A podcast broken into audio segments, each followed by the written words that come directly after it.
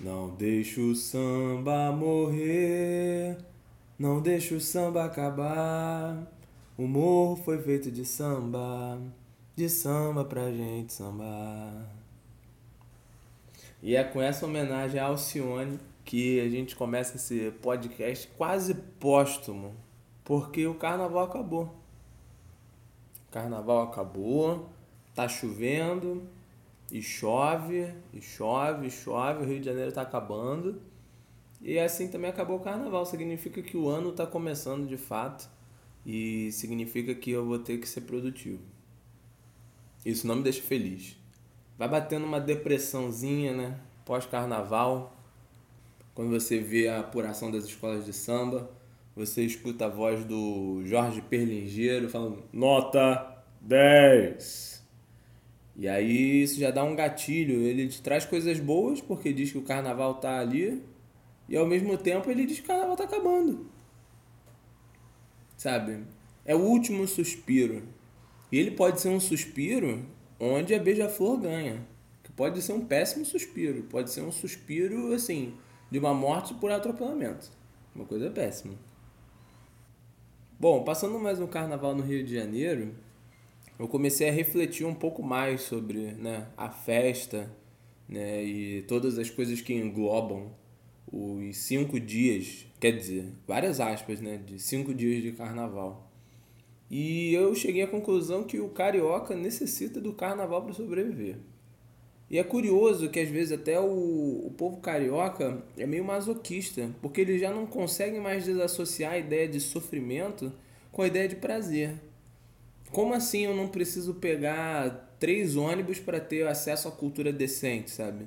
Como assim eu não preciso passar por uma faixa de guerra para poder chegar no cinema, talvez, chegar no shopping, chegar num aniversário do amigo na Parmê?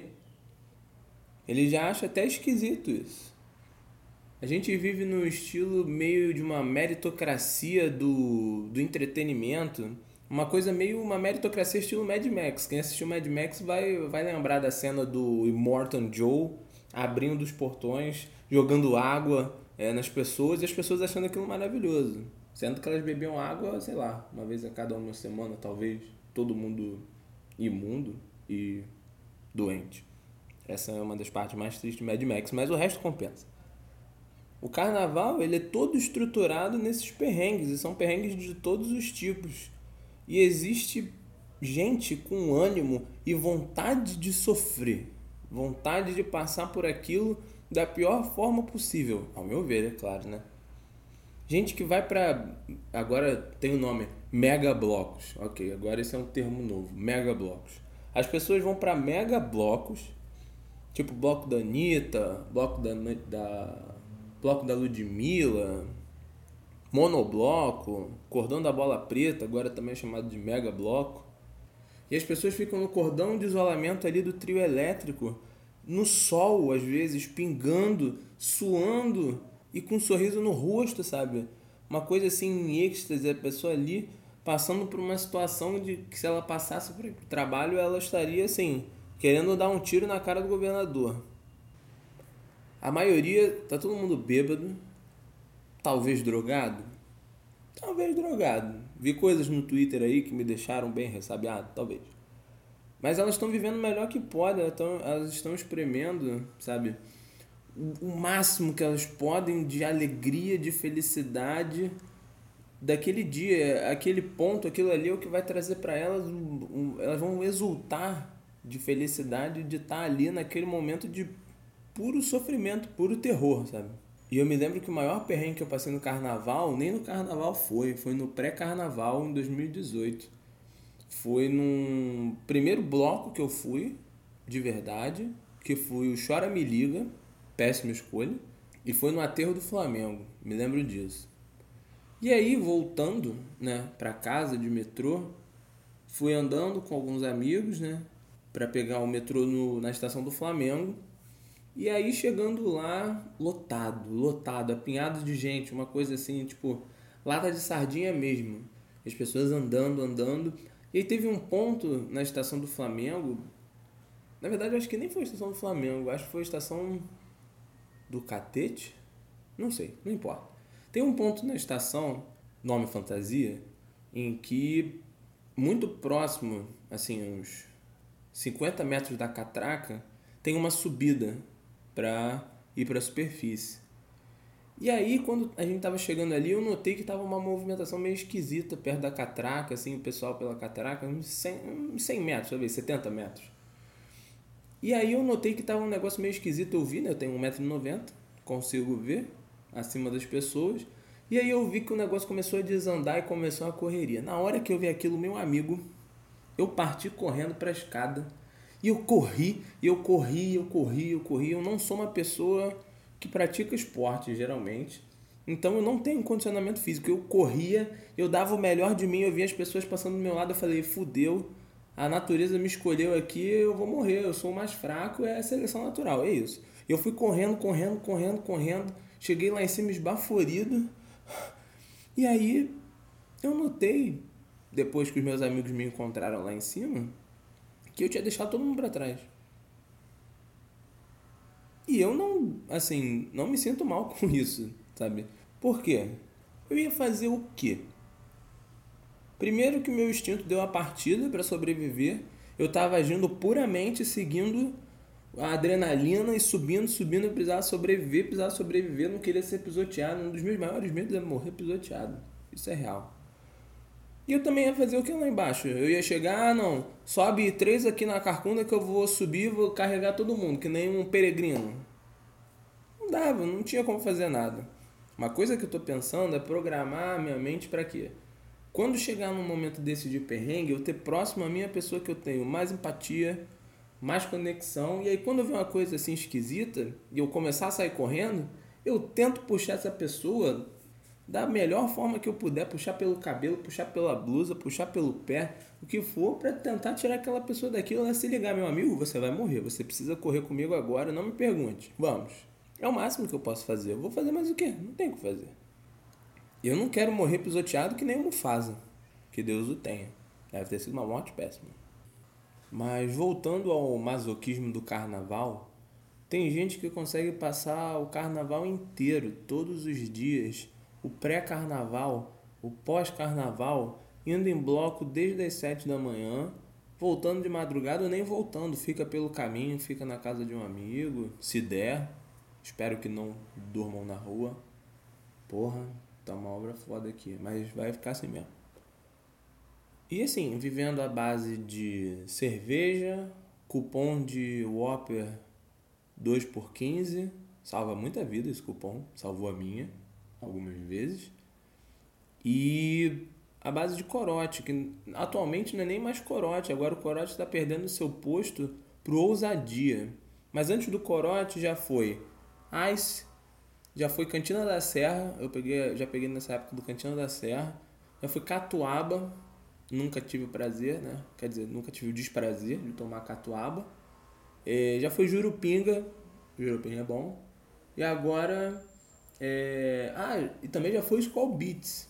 Eu também já fui Skull Beats. Skull Beats, assim, tinha gente que tinha a cara de pau de chegar pra mim e falar: ah, não, Skull Beats é cerveja. Meu amigo, você não tá entendendo porra nenhuma, né? Vai dizer então que o tênis da Coca-Cola tu bebe agora? Porra, é uma marca, cara, é só uma marca, pelo amor de Deus. E o carioca no carnaval, ele tem o seu poder natural de malandragem, de negociação, sabe? Elevado em 200%. É uma coisa assim que está passando no sangue a todo momento, que quando chega o carnaval tem um eclipse, uma coisa assim que alinha e você tem assim, você precisa daquilo para poder sobreviver no carnaval do Rio de Janeiro.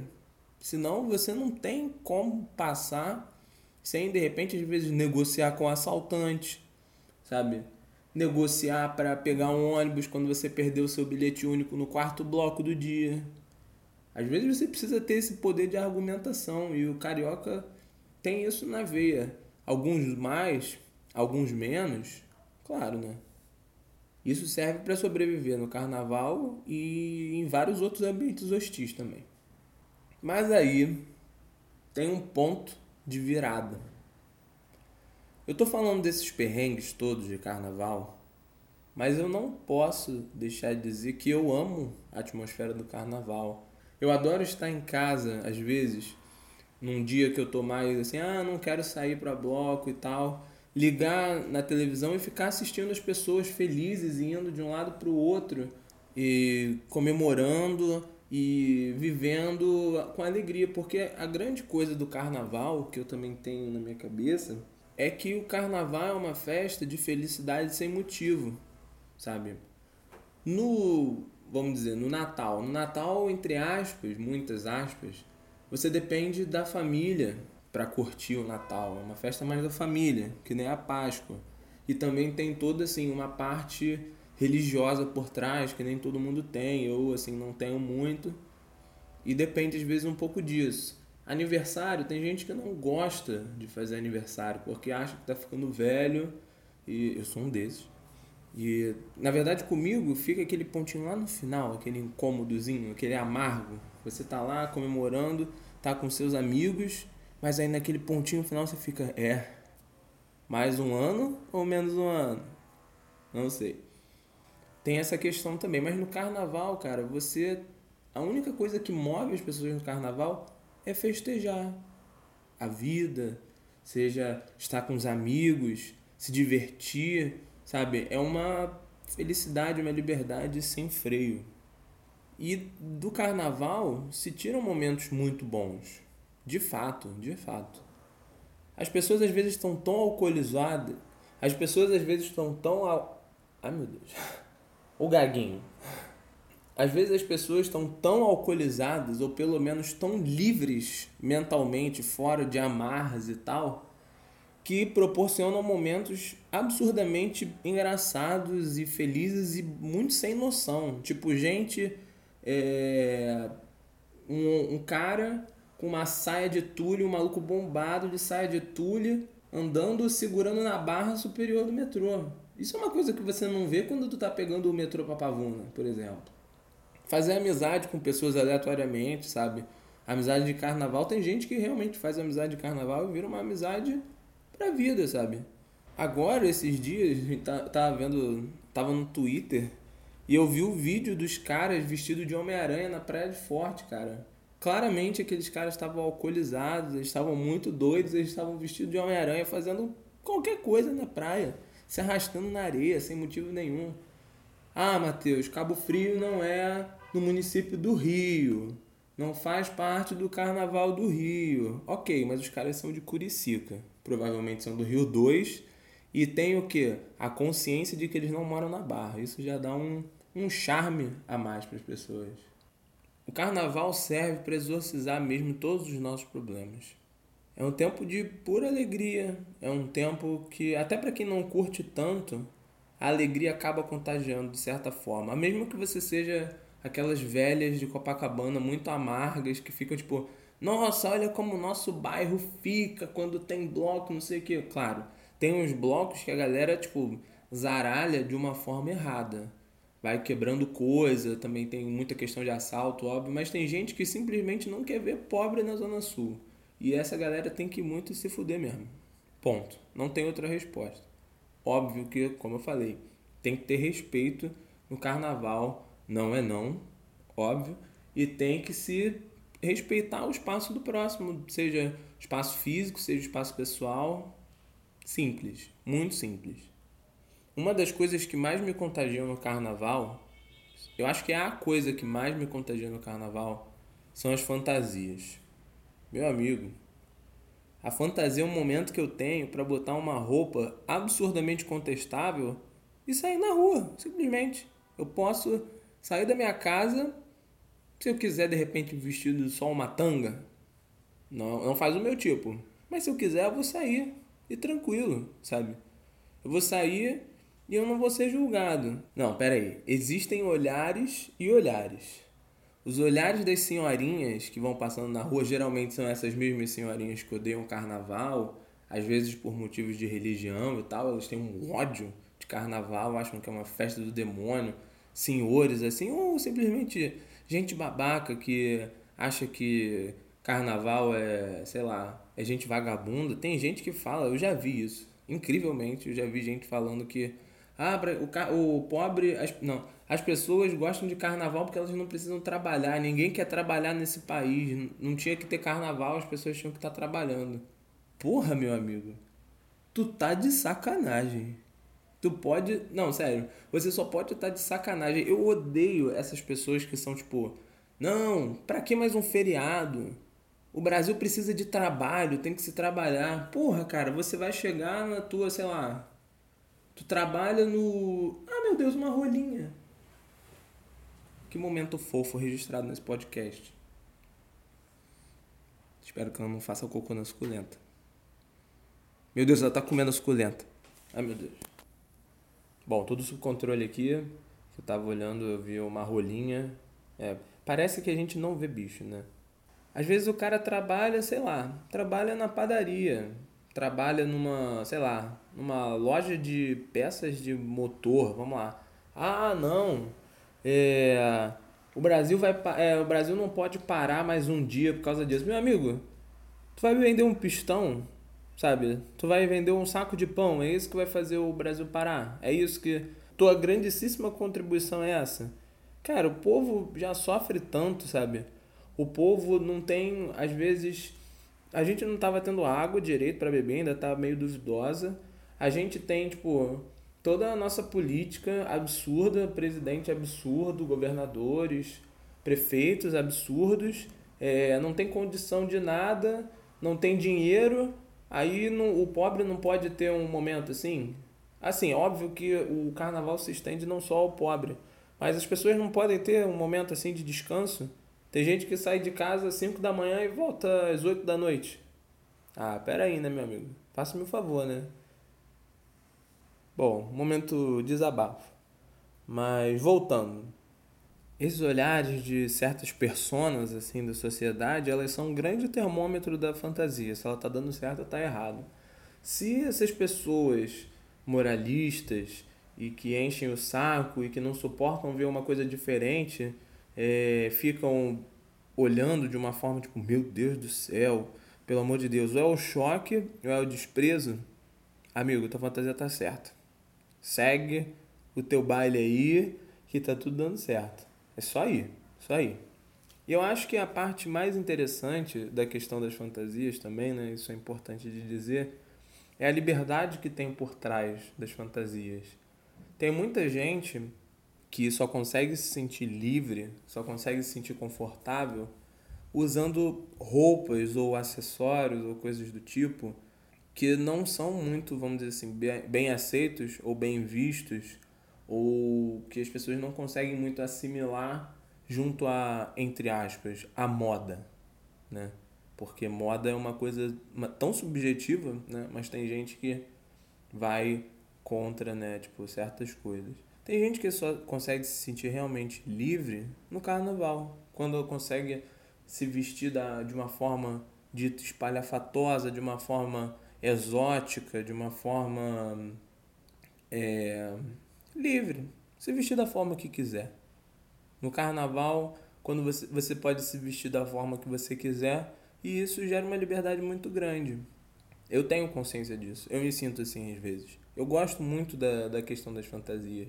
Eu gosto de poder preparar uma fantasia diferente, que tenha detalhes e coisas assim que me deixem feliz, que, sabe, é uma grande liberdade, sim.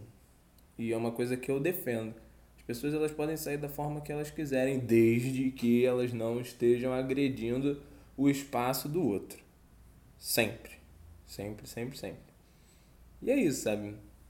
Eu acho que a gente tem que defender o nosso carnaval defender os investimentos ao carnaval, porque o carnaval traz muito dinheiro para o Estado, falando como carioca, mas baiano, paulista, isso traz dinheiro, isso faz rodar, isso é turismo, sabe?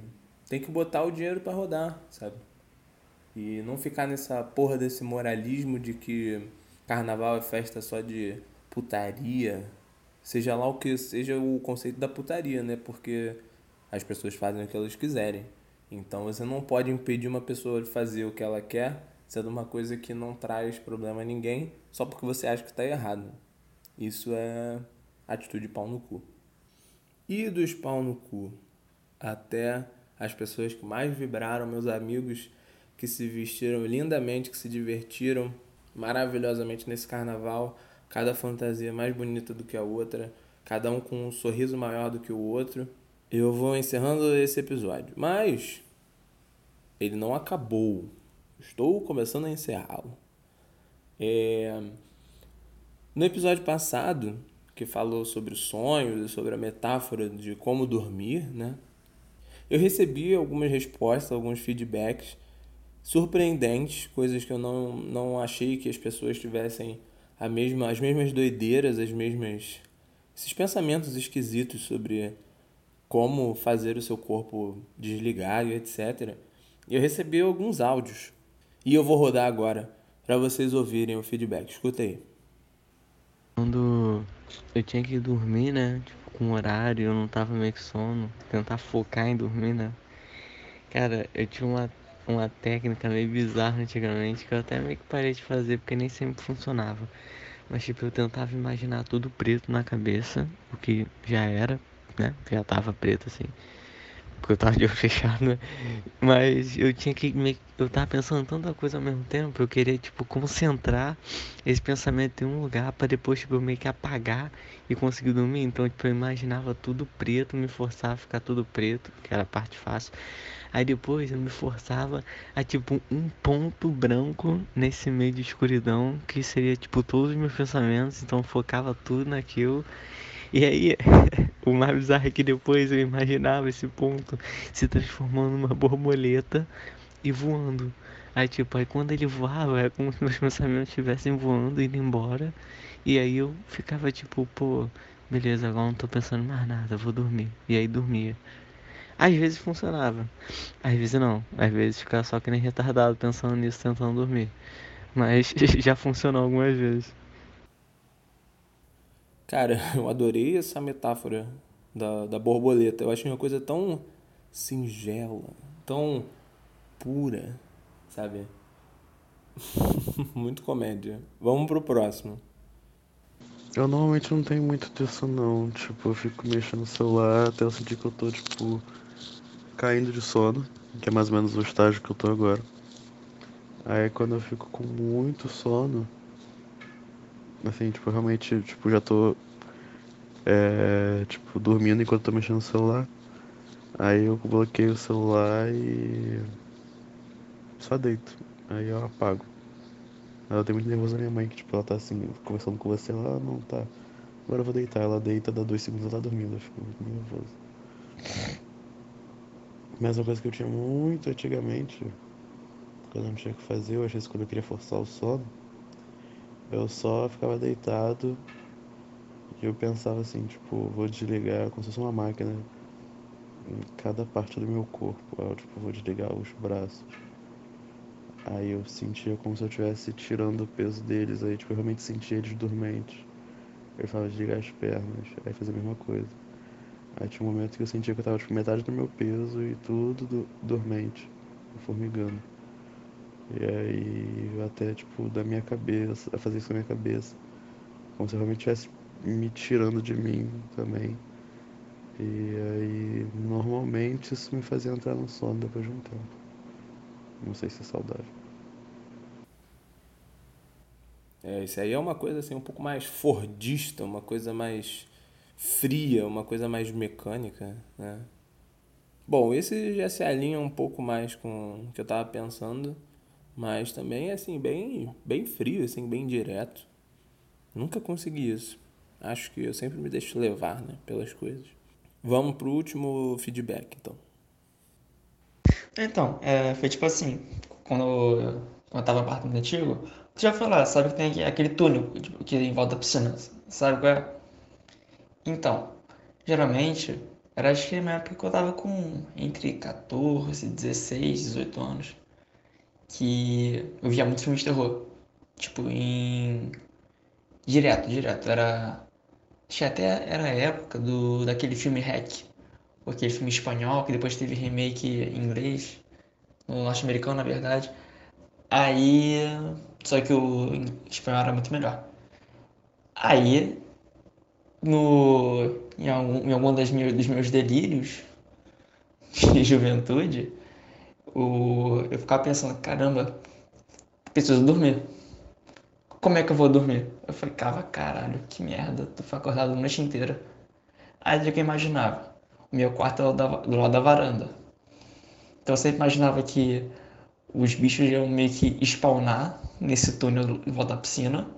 Aí Jason, Predador, Alien, Fred, a bicha estranha do.